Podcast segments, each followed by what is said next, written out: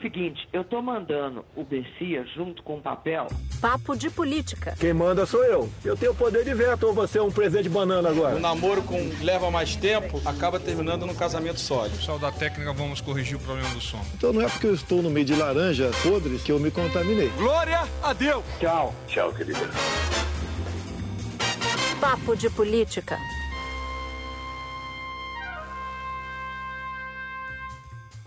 O Papo de Política começa agora e aqui comigo, Júlia Duailib e ela, que está de volta depois de um longo período de licença, volta para casa, Andréa Sadi.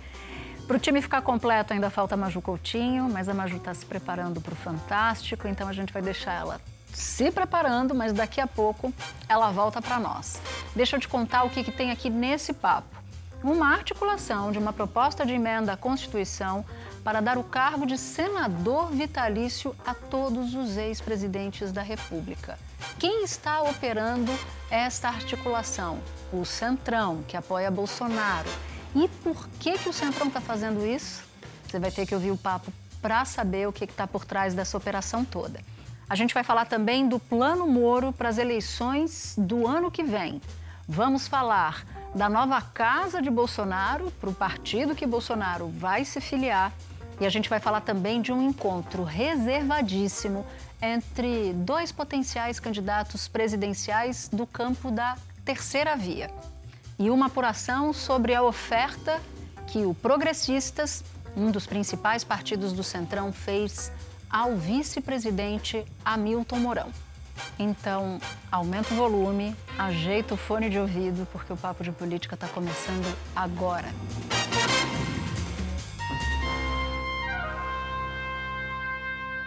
E eu queria começar nossa conversa falando de uma proposta de emenda à Constituição que surgiu há mais ou menos uns 15, 20 dias em Brasília e a gente descobriu que operação é essa. Uma proposta de emenda à Constituição para dar o cargo de senador vitalício a todos os ex-presidentes da República. E por que seria? Para quem seria essa PEC? Claro, contemplaria todos os ex-presidentes, mas um em particular Bolsonaro. Há uma preocupação, sobretudo vinda do Centrão, que apoia e sustenta Bolsonaro na Câmara dos Deputados, para deixá-lo tranquilo em relação a eventuais responsabilizações caso ele não se reeleja. E a gente detectou aqui no papo essa, essa operação, essa PEC em particular. É bom dizer que ela não é nova, já surgiu e desapareceu outras vezes na crônica política brasileira. Em 2002, de 2002 para cá, foram algumas tentativas, mas eis que, de repente, Sadi apareceu essa articulação por parte de quem apoia o presidente da República. E é bom a gente contextualizar. Essa semana foi a semana de aprovação do relatório final da Comissão Parlamentar de Inquérito, o que deu uma ideia de que Bolsonaro pode até estar preservado agora pelo Procurador-Geral da República e pelo presidente da Câmara, mas não estaria blindado se eventualmente perder a eleição e, com ela, a imunidade que ele tem, a imunidade pelo cargo que ele ocupa, Andréia. Bom, é, eu acho que de importante dessa operação que a gente apurou essa semana tem alguns fatores que a gente pode trazer aqui para o papo. O primeiro é quem está fazendo essa articulação. O Centrão, esses líderes com quem eu conversei, confirmaram essa história para a gente, Natuz e Júlia eles têm um produto para oferecer para o presidente Bolsonaro, porque se a gente acompanhar os últimos meses, o que a gente tem visto, o ambiente que se instalou é uma espécie de é, Operação Mãos Limpas, o fim da Operação Mãos Limpas para a agenda anticorrupção aqui no Brasil. A gente sabe que a Mãos Limpas inspirou a Operação Lava Jato, lá com o Moro lá atrás, mas o fim da Lava Jato como a gente conheceu em 2014 e nos anos seguintes Hoje a gente sabe que existe uma série de medidas de autoproteção aprovadas, porque o ambiente é outro. Então, eu diria para vocês que é na esteira desse cenário, desse ambiente, que a gente está vendo essa articulação por essa PEC. O presidente Bolsonaro e os seus familiares, os seus filhos, eles buscam o tempo todo, eles têm esse instinto de proteção por conta das investigações que correm na justiça, das rachadinhas, enfim, de tudo que a gente está acompanhando, e o Centrão, que sabe muito bem lidar com a, a, os políticos mais vulneráveis, né, os presidentes mais vulneráveis, apresentou esse produto. Então, eu diria que é uma operação de blindagem do presidente da República para ele para que ele tenha essa opção de não sair a reeleição no ano que vem, mas ao mesmo tempo, meninas, e eu acho que é importante a gente pontuar aqui, essas mesmas fontes, que inclusive já consultaram integrantes do Supremo Tribunal Federal a respeito dessa proposta, acham difícil que ele abra mão da reeleição, mas estão oferecendo essa possibilidade Achei interessante, então, é, Andréia Natuza, que o Centrão tem algo a ganhar com isso, né? Porque eu estava achando curioso o Centrão querendo né, dar uma proposta, uma saída para o presidente caso de não reeleição. Na verdade, é, ele desiste da reeleição. É, é não, isso? ele, é, para mim, é um, é um indicativo, é um sintoma de que o Centrão trabalha forte com a possibilidade de Bolsonaro não se reeleger. Mas é, é em caso dele não se reeleger ou ele não se candidatar à reeleição? Então tem dois, duas questões. O que o Centrão está trabalhando é para blindar Bolsonaro do que vem depois. Primeiro, primeiro blinda, depois vê, Julia. Exatamente. Primeiro, é isso. Pronto, Mas fechou. Ganham, é, porque assim, se, se, se a blindagem vem é, numa negociação para ele não se candidatar e o Centrão tem um outro nome de candidatura, o Centrão tem algo a ganhar. Se a blindagem vem só em caso dele não se reeleger, é só uma benfeitoria que eles estão fazendo para o presidente.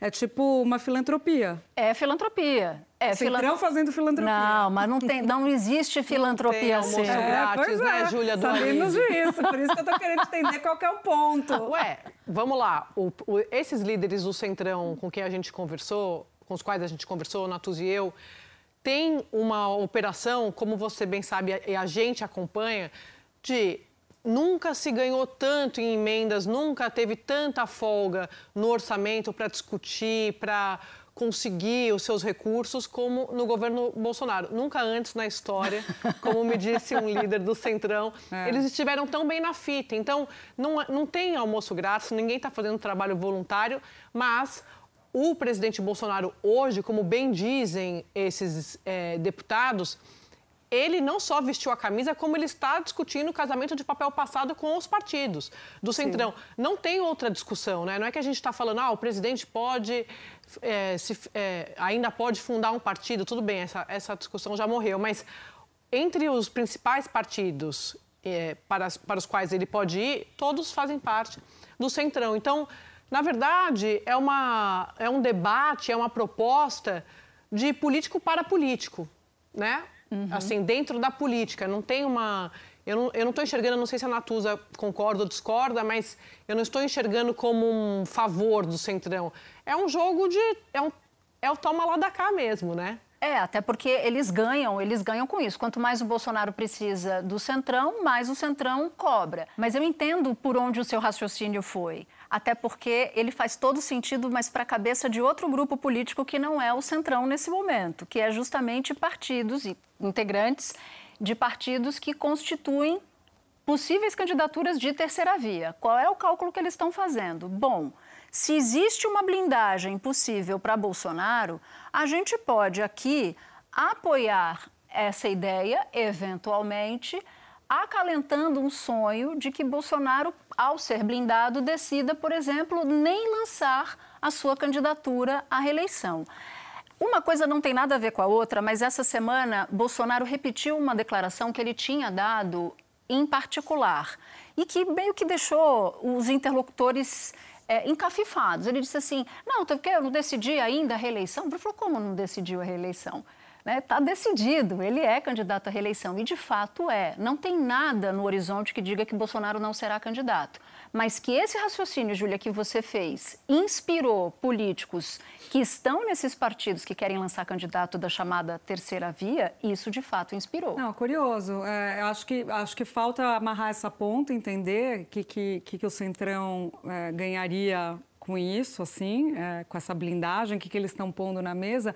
E a questão da imunidade, né? Porque a imunidade é só para quem, depois da expedição do diploma, se eu não me engano, né? Para crimes cometidos depois uhum. que a uhum. pessoa virou parlamentar. E tem o foro que é no mandato e com relação ao mandato. Isso. Então, além disso, tem essa discussão É. técnica, mas isso, ao que tudo indica, deve estar sendo amarrado Por isso a conversa. do Supremo. é, isso, você falou. exatamente. Por isso a- as consultas a ministros do Supremo Tribunal Federal, Júlia. Eu fui falar com, com o ministro do Supremo e aí esse ministro do Supremo disse, eu falei, olha, tá tendo essa operação e tal, e aí esse ministro fez que não sabia da, fez que não sabia da operação, mas eu, Sabia. mas eu, eu fiquei com essa impressão de que sabia. Aquela hora, André, que eu fico querendo saber a fonte da Natura. Eu já tô imaginando que ela falou com o ministro tal. Aí eu fui relatando o que, que era, porque na verdade a proposta é o seguinte: a proposta que já esteve na ribalta e que voltou agora é de dar um cargo de senador vitalício para ex-presidentes, mas eles têm voz, ou seja, eles podem ir para a tribuna do Senado fazer discurso, mas eles não têm voto. Você tá brincando. É, e eles não. Fala, Deia. Não, eu só ia falar uma coisa. É tão, é tão é, curioso a gente estar discutindo e trazendo essa apuração aqui, meninas, porque o presidente Bolsonaro ele foi eleito com aquele discurso anticorrupção, de que ele era diferente de tudo isso que estava aí. E mais, a família Bolsonaro passou muito tempo da campanha se dizendo contra o foro privilegiado. É, O, o Flávio Bolsonaro chegou a falar muito a respeito disso, agora passou metade do mandato dele é, brigando para ter o foro privilegiado por causa do caso das rachadinhas, e agora essa articulação do Centrão é, por, por conta dessa PEC, mas eu gosto sempre de pontuar que existe esse clima, esse ambiente hoje de um desmonte dessa agenda anticorrupção. Acho que é importante a gente colocar aqui que não está só traduzida por essa PEC que, que, é que, que está sendo discutida nos bastidores, né? Porque a gente pode trazer uma que está sendo discutida oficialmente, que é a PEC do MP. Né, a, a, você limitar os poderes do Ministério Público. Isso seria impensável há dois, três anos. E hoje os políticos se sentem à vontade, os políticos que estão é, com o protagonismo, que têm o comando dos cargos dos partidos, das bancadas, enfim, que estão é, em postos-chave. Eles estão trazendo essa discussão porque o clima hoje é outro, a situação mudou. E aí eu nessa conversa com o ministro, ele disse assim, não, tá aí uma boa ideia. Maravilhoso. Aí você falou, tá bom, já entendi. É, tá, é, tá aí, entendi tá aí uma... tá apoiando. É. Quem sabe até confeccionando né, a proposta. E aí ele disse assim, pois é, porque não teria custo, porque seria um cargo não remunerado. Eu falei, mas tem gente que pondera que seria inconstitucional, porque você mexeria na representatividade e tal. Ele falou, não, é um cargo honorífico, não é um cargo real. Você só vai dar lá uma cadeirinha azul no, no, plenário de tapete azul, que é o plenário do Senado, e tá tudo certo. Aí fui, pulei para um outro ministro do Supremo. Eu falei, olha, tá rolando essa operação. É aquela típica operação de bastidor, que eles vão construindo, construindo, construindo, e quando tem um projeto minimamente que se estruture na visão deles, eles colocam para rodar. E aí esse ministro disse assim: menor chance de, de isso avançar, de isso ir para frente. E aí eu fui até outros partidos. Então eu fui falar com gente do PT. E aí uma fonte do PT disse assim: eu voto contra. Eu voto contra e tal. E aí eu fui pegar na história. Teve já em alguns momentos, salvo engano, em 2002, um deputado do, dos anos 2000 ou 2002, um deputado do PSDB colocou, apresentou a emenda e aí o PT foi contra, se colocou contra, disse que não votava isso de jeito nenhum, isso lá atrás. Aí teve um outro deputado do Rio, do MDB, em 2015, que tentou incluir essa emenda na reforma, na reforma política. Foi derrotado. Só para mostrar que há idas Você e vindas. Você está falando do PT, Partido dos Trabalhadores? Partido dos Trabalhadores. Mas nesse caso de 2000, você está falando de 2002, mas eu estou pensando em 22. Eu acho que o PT não votaria porque eles precisam do, do presidente Bolsonaro na eleição, porque é o adversário ideal para o ex-presidente Lula. Então, acho que teria um outro motivo na próxima eleição presidencial excelente, para que eles Excelente, excelente. É isso, acho que você matou, matou a charada. Você viu aí. que eu voltei bem, né? Você Voltei, eu achei. Eu achei. Você tinha alguma dúvida em relação Me dá mais a uma isso, semana. agora lá se dissipou. Acho que tem tudo a ver com o que ela disse, Júlia, porque para o PT interessa enfrentar Bolsonaro, né? A ideia do, do, do, do Lula chamar o Bolsonaro para uma, uma contradança e o medo do que seria a terceira, a terceira via. E essa foi uma semana de muitas movimentações partidárias. Uhum. E uma das movimentações partidárias foi justamente o Rodrigo Pacheco se filiando ao PSD de Gilberto Kassab. A gente já antecipou aqui Papo momento... deu a historinha completa, hein? Deu a história completa aqui no Papo de Política. Até o, o lugar lá, o, o... Memorial. Memorial JK, o, meu... o lugar lá é ótimo. o lugar lá é bom. o lugar lá.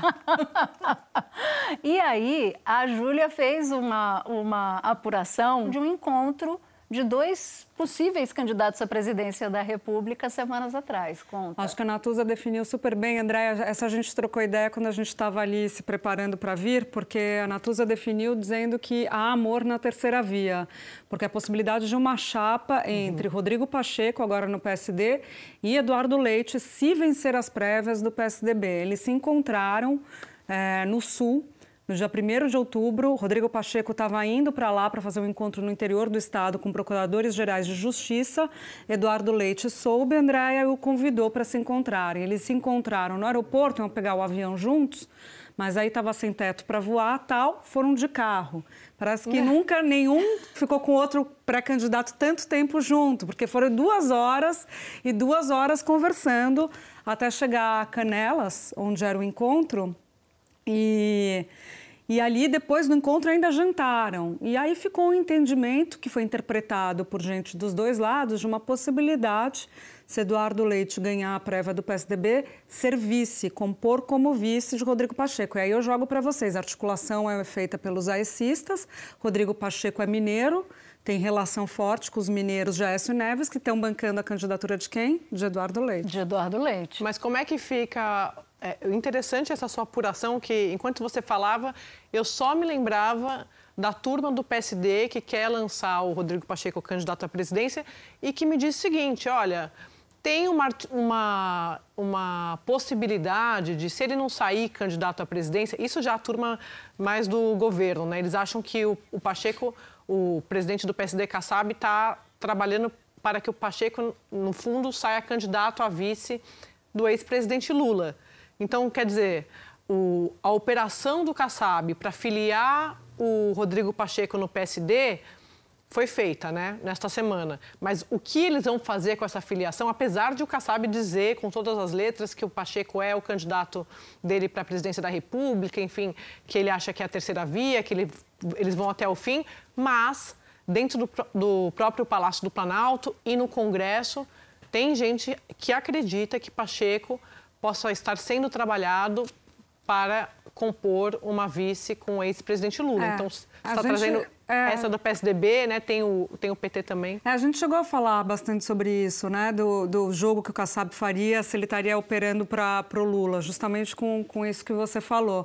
E eu acho que ele puxou a corda demais para estar tá operando para o PT. Mesmo no PT, é, eu acho que é improvável hoje uma composição com um vice do PSD de Kassab na chapa. Acho, improvável. Acho que Kassab levou um pouco demais essa história para um lado para negociar agora e rifar. Muito bem porque Rodrigo Pacheco não ia compor uma chapa com Lula, né? É, acho, acho, acho que, que uhum.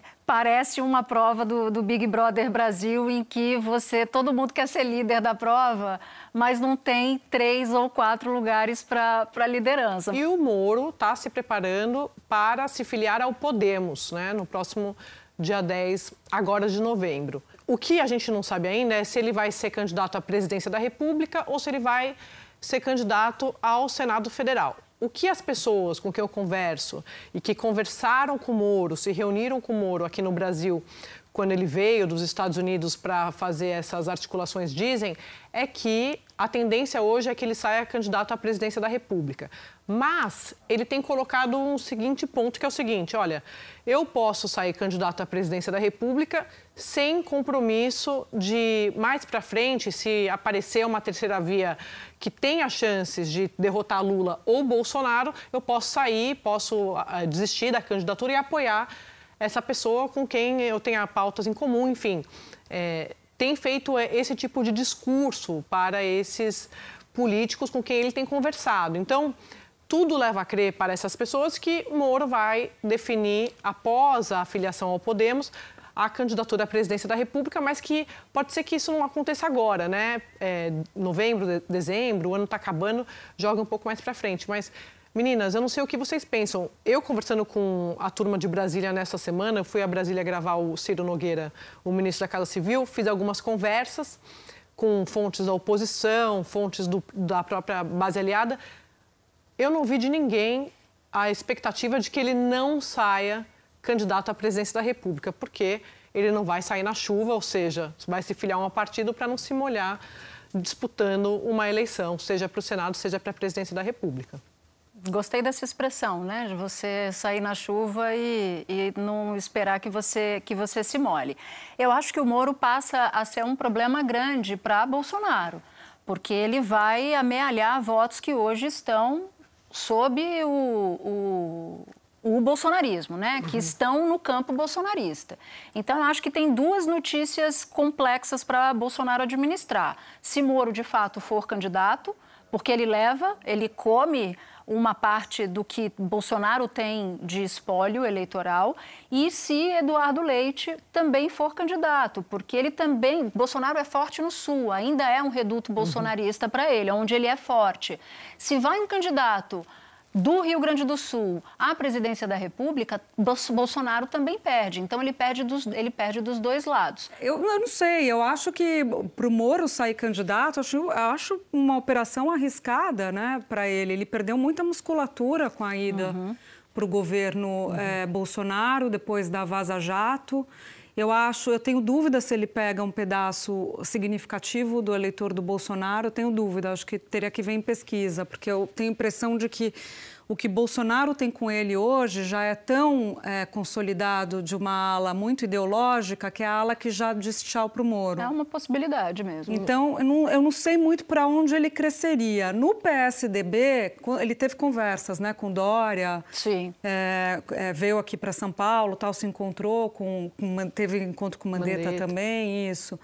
E o que muita gente achou é que o jogo dele seria colocar o chapéu na cadeira de candidato para negociar STF ainda. Então, não sei, a DEA traz essa informação de que, de fato, é candidatura. O, o grande problema hoje do Moro para viabilizar esse que seria um sonho, né, que vem desde o momento da, da, da, do momento que ele se transforma ministro da Justiça é que ele não passa no Senado mesmo. Então, esse negócio de STF é complicado. Talvez seja mais provável o eventual vice. Né? Ou a defesa da biografia né? dele, né? De alguma... Ou negociar essa defesa. É, de, de alguma maneira. Não queria encerrar o nosso papo sem falar do destino de Bolsonaro. Ora, ele indica que vai para o Progressistas, ora, ele indicou na semana passada, pelo menos, que iria para o PL, Progressistas de Ciro Nogueira, chefe da Casa Civil, integrante ali de, de, de proa do Centrão. Ora, ele fala que vai para o PL de Valdemar da Costa Neto, outro integrante de proa do Centrão.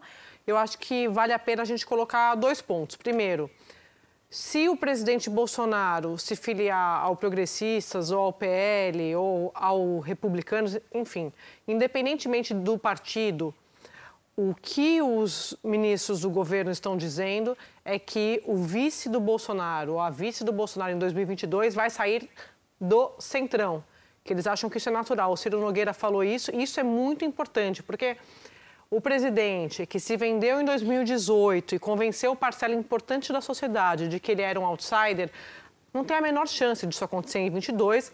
Além de casar de papel passado com um dos partidos ao se filiar, ainda vai colocar na vice alguém do centrão. Então, é, acho que esse é o primeiro ponto. E o segundo ponto é: o Progressistas convidou o vice-presidente Hamilton Mourão para se filiar e sair e disputar ao Senado Federal. Então, a gente já desconfiava, né, que o desconfiava, acho que o, o, presidente Bolsonaro deixou mais do que claro que Mourão não vai estar na vice, mas agora os, os partidos do Centrão, não só Natuza, Júlia, estão articulando a PEC da blindagem, mas estão trabalhando em várias frentes, eles não param. Então, assim, estão arrumando lugar para o vice-presidente Mourão também. Se quiser, pode se lançar para o Senado Federal pelo progressistas. E pelo Rio de Janeiro, né? Porque Mourão, me parece que tem toda a pinta de que quer ser candidato e de que, e de que quer o lugar ao sol dele na política. Vide a quantidade de vezes que, mesmo escanteado, né, em diversos momentos da história do mandato de Bolsonaro presidente, ele se colocava, ou seja, ele gosta do riscado e ele quer alçar outros voos ao que, ao que parece. Bem legal essa, essa, essa apuração que, que a Andrea trouxe de que o PP ofereceu casa, comida e roupa lavada para a candidatura do general Mourão. Bom, gente, acho que vale a pena a gente se estender um pouco sobre um movimento político essa semana que vai ter reflexo para as eleições de 2022. Talvez seja a maior sinalização do Tribunal Superior Eleitoral, né, Júlia, em relação a fake news. Então, ficou decidido, embora o presidente, a chapa presidencial, Bolsonaro e Mourão, tenha passado ilesa pelo tribunal, eles decidiram que não havia como vincular a disseminação de fake news que eles sabem que existiu com o desequilíbrio da eleição, o quanto que a disseminação afetou o processo eleitoral de 2018 mas eles definiram o para frente. Já que o para trás eles não mexeram, eles definiram que o que, que eles não vão tolerar nas eleições de 2022. É, eles quiseram entregar algo, né? Já que eles não iam entregar a cassação da chapa. Primeiro, porque avaliaram que já estava, você tinha passado o período de um ano, que é o tempo de praxe que você põe para julgar esse tipo de ação, que são as AIGES, né? E depois porque eles disseram que não houve provas. Isso é interessante, Natuza, Andréia, porque na, na justiça eleitoral, quem produz a prova é quem está é, entrando com a ação, quem é o dono da ação, que é diferente da justiça criminal. Então, o dono da ação é a coligação que entrou com pedido de cassação, que é a coligação é, do PT. Uhum. Então, o que os ministros e o Ministério Público Eleitoral me disseram, que eles é, avaliaram, é que a coligação, olha como não conseguiu produzir as provas necessárias para que os ministros tivessem segurança para caçar a chapa. Eles dizem que sim, houve irregularidades, sim, houve ilícito, sim, ficou claro que as empresas foram contratadas para fazer os disparos em massa, mas que não tem como você provar que o candidato sabia, que isso favoreceu a candidatura, que é a tal da gravidade da discussão. Uhum. Você não conseguia discutir, você não conseguiu provar isso. Então, estou meio com uma ginástica aí, entendeu? Eu achei, eu eles, achei. É como se, tipo, eles admitem uma coisa, mas aí queima-se a ponte que pode levar consequência dessa coisa, que é a prova. É a típica decisão que, que, que você pode decidir, tanto por um lado quanto por outro e achar justificativa. Acho que, acho que houve, eu concordo com você nessa percepção de que houve uma baita ginástica ali para não ter que tomar uma decisão dessa gravidade. É, tanto que eles colocam a, a, a tese, formulam a tese volta, e votam de 6 a 1 a favor da tese formulada para 2022 na esteira da absolvição da chapa, tipo, para não ficar muito ruim, para não ficar mal. E vão lá e caçam Francisquini logo depois também. Então, eles entregam duas coisas para compensar o que eles não entregaram com a cassação da chapa. E aí, o deputado estadual Francisquini, que no dia da eleição divulgou fake news de que havia fraude na urna quando não havia. E aí essa decisão do TSE de, de caçar o mandato dele. É, que é histórico, né? É Nunca histórico. tinha acontecido. O cara Nunca foi aconteceu. lá, fez uma live no Facebook dizendo que as urnas estavam fraudadas para dar voto do Bolsonaro para o Haddad, perdeu o mandato. Assim, tem cabe recurso e tudo mais, mas teve uma decisão inédita da Justiça Eleitoral de tirar o mandato dele. E isso é um sinal tão eloquente para 2022, é um recado tão sonoro e cristalino que eu me lembro da, da frase do ministro Alexandre de Moraes. Se houver repetição do que foi feito em 2018, o registro será cassado. E as pessoas que se fizerem irão para a cadeia por atentar contra as eleições e contra a democracia no Brasil. E o que eu achei importante também, Andréia e Natuza, a gente que acompanhou muito de perto, foi a defesa que eles fizeram na matéria da Patrícia Campos Melo. Né, que é a Patrícia Campos Melo, jornalista da Folha de São Paulo, que trouxe à tona essa informação sobre duas uso, reportagens, né? Duas reportagens falando sobre o uso dos disparos em massa. Então, os ministros, principalmente Barroso e Alexandre de Moraes, eles dizem que as matérias têm fundamento e provam o uso dos disparos. O que, o que a prova que faltou para os autos no processo é que esse disparo em massa favoreceria o Bolsonaro tal. Então tem uma defesa da jornalista, do trabalho da jornalista, a jornalista que foi tão atacada, né, com uma série de é, mentiras que foram criadas de cunho sexista contra ela e tudo mais, ela tem essa defesa feita no tribunal.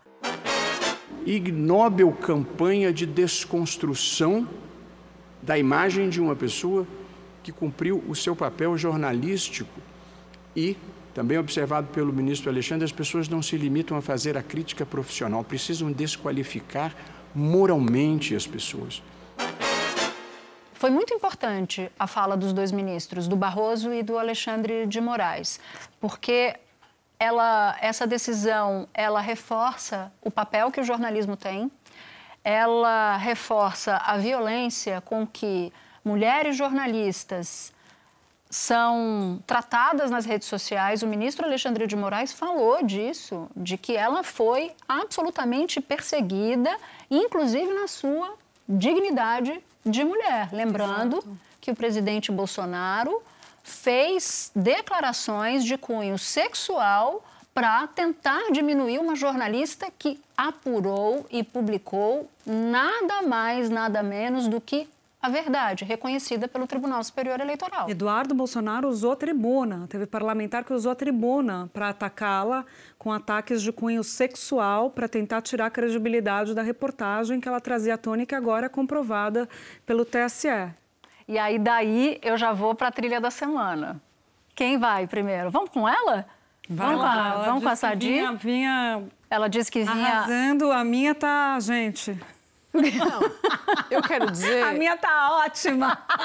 É, faz eu... isso, faz isso. Bota eu pressão. Tem que deixar a pessoa animada.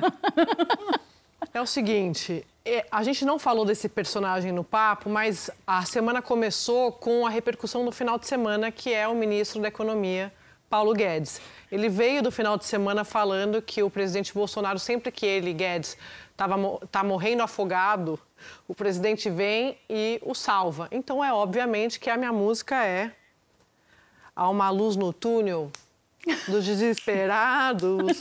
Eu tô na lanterna dos afogados.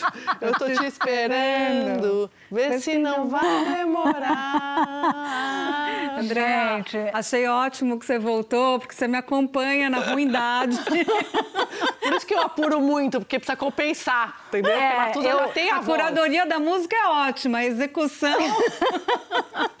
Andréia, como você fez muito terrorismo nas redes sociais essa semana, dizendo que desde a terça-feira, aliás, não foi só nas redes, no grupo de zap do Papo, ela também fez, dizendo que ela tinha desde terça-feira é a, a trilha da semana. Eu me juntei aqui tá? Com Júlia Doelib, contra você. Duas, duas contra você. É absurdo, porque vocês começaram todas bonitinhas, né? Nossa, amiga, tem razão, melhor que eu te amo, falar que tem razão.